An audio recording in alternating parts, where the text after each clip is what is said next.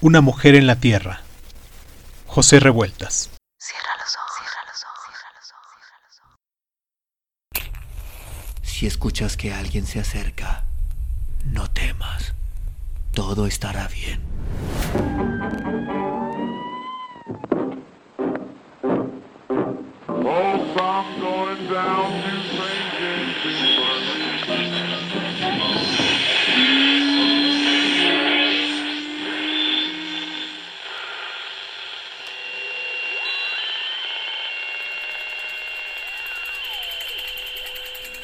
Estás escuchando, Crónica, Crónica, Crónica el lugar, el lugar donde, donde tus oídos. Bienvenido. Tiene color y aroma el recuerdo. Es azul, como los cielos de mayo al mediodía, y huele a cosas de la vida, huele a casa, a besos, a vestidos, a todo lo vulgar y todo lo extraordinario. De pronto, en ciertas zonas del aire, de un aire que nunca se ha movido en el corazón y queda ahí por los siglos, se mete por los sentidos y reconstruye todo. Cuando se podía ver el rostro amado, cuando se podían tocar sus manos. Es una llama apagada, como si se hubieran cerrado los ojos, como si alguien hubiese tapiado con cemento y con desesperanza todas las salidas. En el pasado, lo que ha pasado, lo que nunca podrá ocurrir de nuevo. Por más esfuerzos, por más voluntad, eso ha dejado de ser. Se puede escarbar la tierra con uñas y dientes buscando lo peor de los abismos. Se pueden abrir surcos en nuestra carne viva buscando la sangre que fue. Y es tan incompleto todo, está tan vacío, solo con uno dentro y nadie más. En el recuerdo mismo pierde su seguridad y se duda de toda la existencia. Estas manos, esta piel, esta voz, serán las mismas que han conmovido con el amor, con aquel amor que embriagó tanto tiempo su vida. Ella no podía responder nada. Un beso y una palabra eran cosas tibias y puras, tan irreales, que hacían olvidar todo el resto de lo que puede ocurrir sobre la tierra. Aquel hombre tenía voz, caminaba sobre sus pies con una seguridad viril, vitalmente sólido, hecho de raíces, de hermosos músculos y definitivas materias. Tenía voz y esa voz se articulaba en palabras, en frases tan existentes como las calles y las paredes. Y ahora, qué tremendo le parecía a ella que él hubiese tenido la voz. Sin embargo, la tuvo y era fresca, serena, llenando todo el aire. Tuvo esa voz y hoy estaba encerrada dentro de su pecho de arenas y sombras, como si hubiese caído al fondo del oscuro mar inmóvil, encerrada ahí, guardada en lo más negro de la tierra. Qué don misericordioso, qué arcángel de la luz y del sueño formaban su presencia. Había una relación tan imponderable uniéndolos, estaban tan recíprocamente disueltos entre sí, que aquella presencia tenía volumen, era materia pura y existía sagradamente, con los vínculos más claros hacia el cielo, no había separaciones, no había ninguna barrera, no había tiempo ni espacio fuera del que ocupaban sus dos espíritus. Siempre volver el rostro cuando no estaban juntos para encontrarse de nuevo, con todo lo que más agradecido y generoso puede haber sobre el mundo. Ella permanecía dulce, áurea, sentada en el diván leyendo un libro, mientras él, allá lejos, se dedicaba a sus infantes deberes, el trabajo, la vida, todo aquello menudamente sencillo. Bastaba abrir los ojos para verlo, y ya estaban ahí sus manos, su cara rotunda. Hoy se preguntaba, ¿a dónde lleva lo celeste, lo notablemente sagrado, lo pleno y solar? No toda felicidad está fincada en la tierra y tiene obscuros lazos indestructibles con la tierra.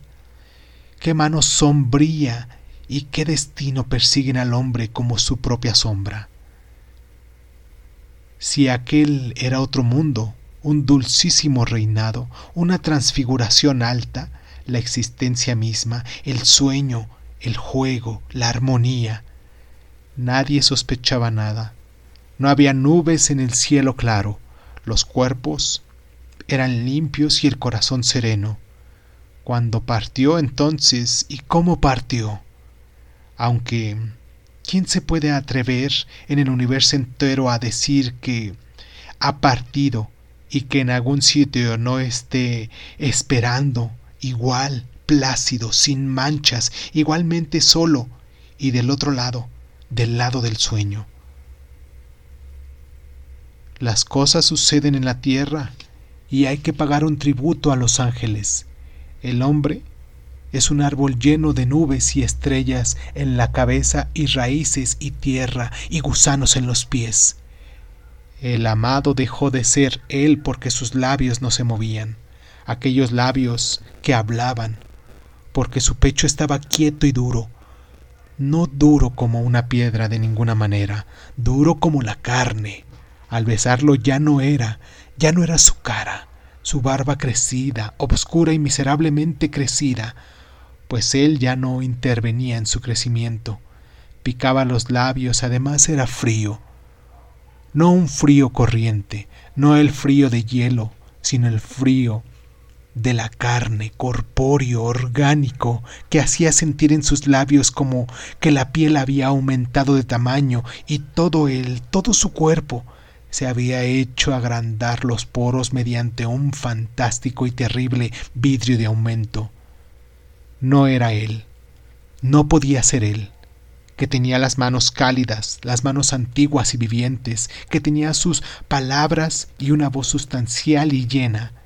Aquello que estaba ahí tendido era un monstruo, era algo simplemente demoníaco, era un ser innoble, ruin, brutal, traído por alguien sin conciencia, por una fuerza negra y desquiciada.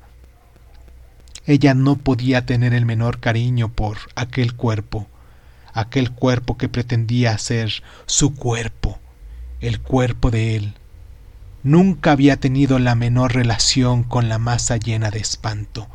La aborrecía, la odiaba con toda su alma. Si tenía el pecho duro, si no respiraba, si no volvía el rostro para sonreír. El hombre había respirado toda la vida, por las mañanas, en la noche, entibiando y humedeciendo la almohada, y ahora el pecho era una caja, un costal relleno de objetos angulosos e inmovibles. Se podía tocar sin que se diera ante la presión de los dedos, blanca y muellamente sino de una manera rígida, dejando ahí una hondura fría, una huella imborrable. Además no hay nada tan aborrecible, tan odioso, enloquecedor como sus ojos. Son secos y dejan de brillar. Ahí cae el polvo, hilillos finos que vuelan por el aire y se quedan en la córnea, pegados, muertos, mientras los ojos miran y dejan hacer sin un solo parpadeo. La nariz en su parte inferior se torna blanca. Oh, nunca había amado esa nariz y esos labios de ceniza. ¿Dónde estaba él? ¿A dónde había ido para regresar luego, afectuoso y desenvuelto?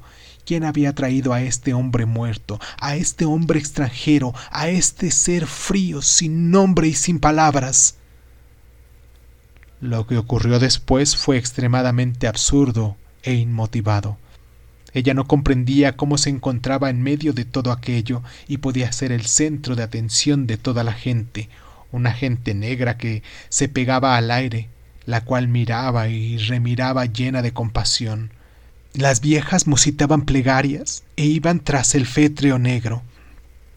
Un sepulturero cojo hundía en la tierra su pata de palo, mientras cantaba o decía o lloraba una melodía extraña. ¿Por qué? ¿Para qué todo aquello? ¿Para quién los rezos y las lágrimas si nadie había muerto? Si su hombre era inmortal y estaba allá en la casa con su amplia sonrisa esperando a su amada. Ella caminaba en medio del cortejo, seria y sorprendida, oyendo a cada instante la voz de su amado que la llamaba. Inés, Inés, haciéndola volver la cara. Cuando el cuerpo bajó a la fosa, las mujeres gritaron y lloraron con mayor fuerza. La tierra sonó rápidamente como haciendo oír su propia voz, la voz que tiene.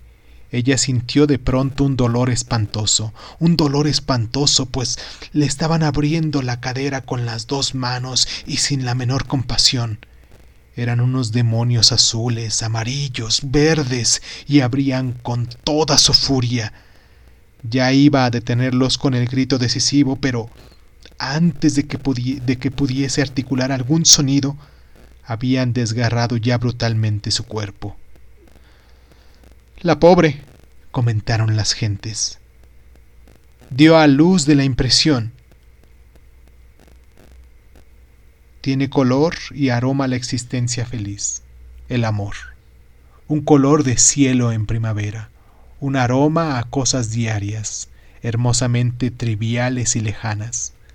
Cuando hablaban sus palabras eran lentas, cálidas, y después se cansaba tanto y tan bien que quedaban uno en otro, sin voluntad, anegados de bien, de existencia. ¿Dónde estuvo ella? ¿En qué país de éxtasis si no estaba aquí en el hospital y a su lado una menuda vida, un cuerpecito animado y latiendo? Aquellos lazos unían lo celeste y la tierra. Aquel dolor había sido la realidad, la vida, lo eternamente presente. Un mundo se había borrado para que otro mundo naciese. Detrás del ensueño, detrás de los ángeles, estaban los hombres, el hombre era un árbol con sus altas ramas en el aire y sus hondas raíces en la profundidad de la tierra. Los mismos ángeles no eran otra cosa que hombres con alas, hombres que volaban y no podían quedar eternamente en el cielo. Caían. En el lugar de alas tenían dos brazos dolorosos, dos brazos duros para amar y hundirse en la tierra. Aquel ángel de su vida cayó y dejó ahí su vestidura, el cuerpo frío y amado a quien ya guardaba el corazón de la tierra, los ojos inmóviles y horrorosos, la barba crecida, en cuyo crecimiento no había intervenido ninguna potencia humana, la arrastró en su caída.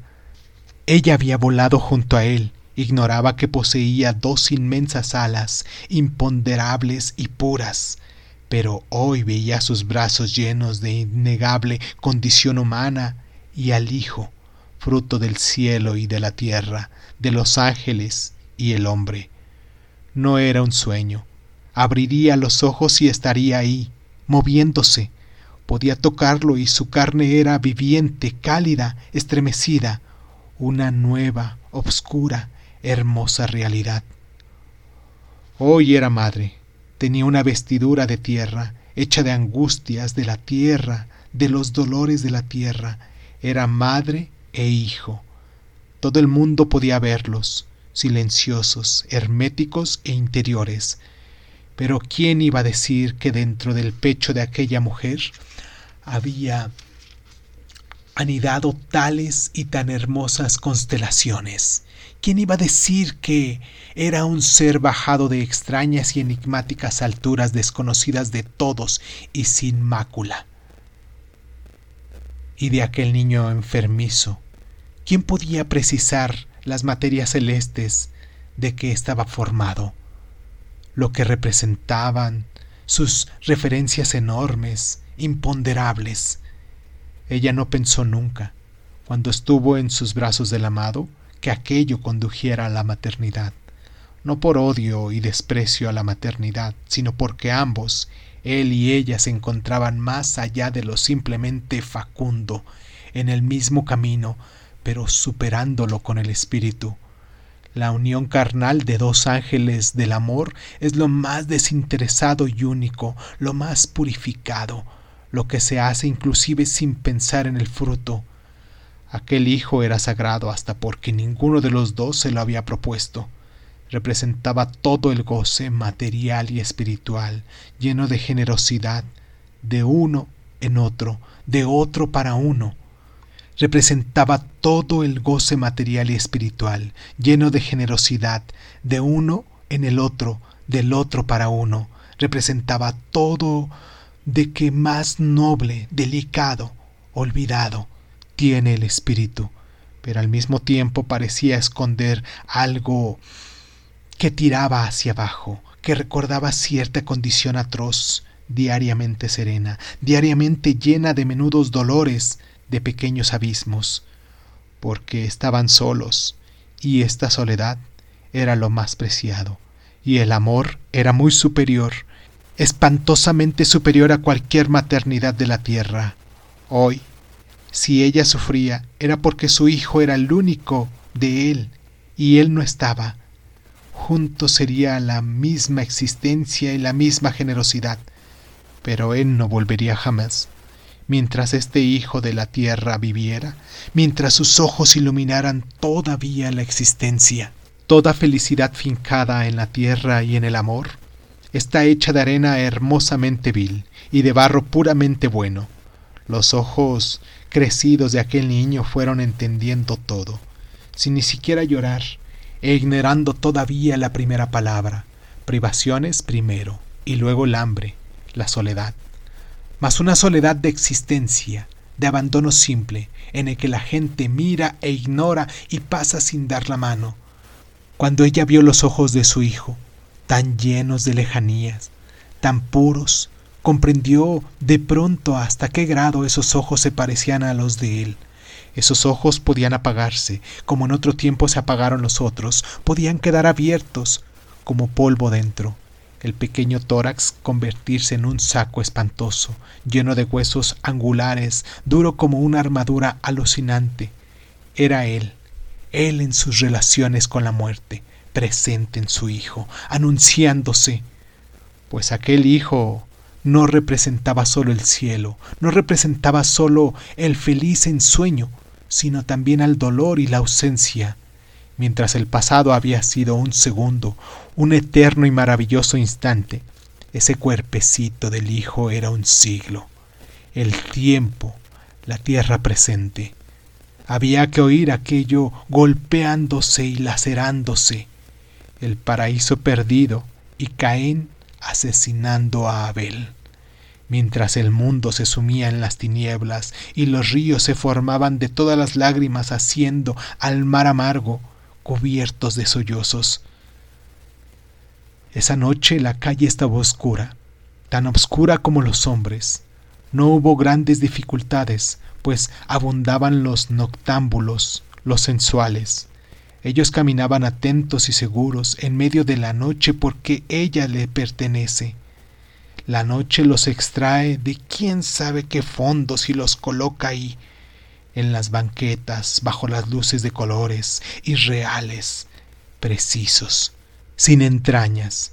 Ellos valoran, miden, toman en sus manos lo que se les ofrece la noche, si de pronto se iluminara todo y súbitamente el cielo se pusiese azul y la calle sonriente, estos hombres morirían en el acto, quedarían muertos en las mismas posturas en el que sorprendió la luz del sol, tratando, caminando, bebiendo, eyaculando.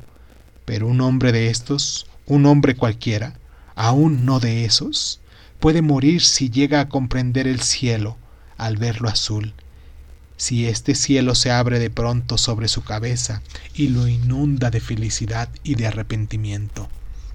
Un hombre de la noche, un hombre sin cielo. La madre miró al hombre de la noche.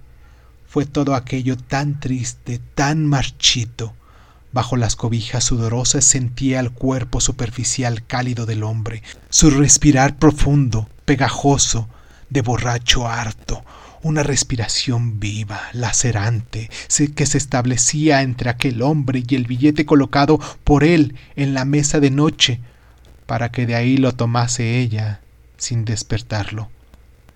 Sí, ellos dos estaban unidos, agarrados uno al otro, atados como una saliva y sexos, una exclusión rotunda y espantosa se establecería por otra parte, entre aquel billete y el hijo lejano que dormía.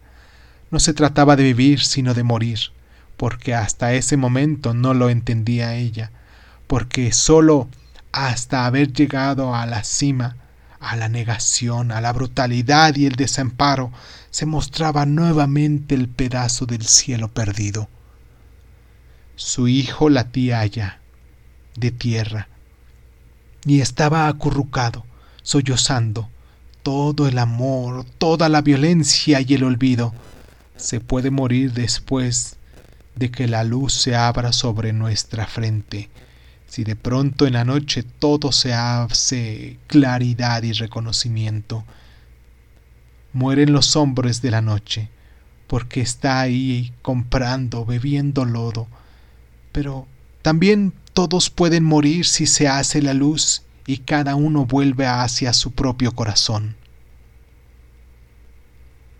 Salió sigilosamente del cuarto del hotel, abandonando todo había retado a su destino más ignorado, más interior, se levantaba contra el cielo del que provenía, y ella aquí que pronto quemábale las manos, las uñas, los dientes, todo el cuerpo puro y noble, santo y culpable. Ahora sí podía morir ella y su hijo, enteramente, como en otras épocas ella y el amado lo hubiesen podido hacer, para que su cielo no quedase trunco, y roto y negro, su hijo y ella podían morir.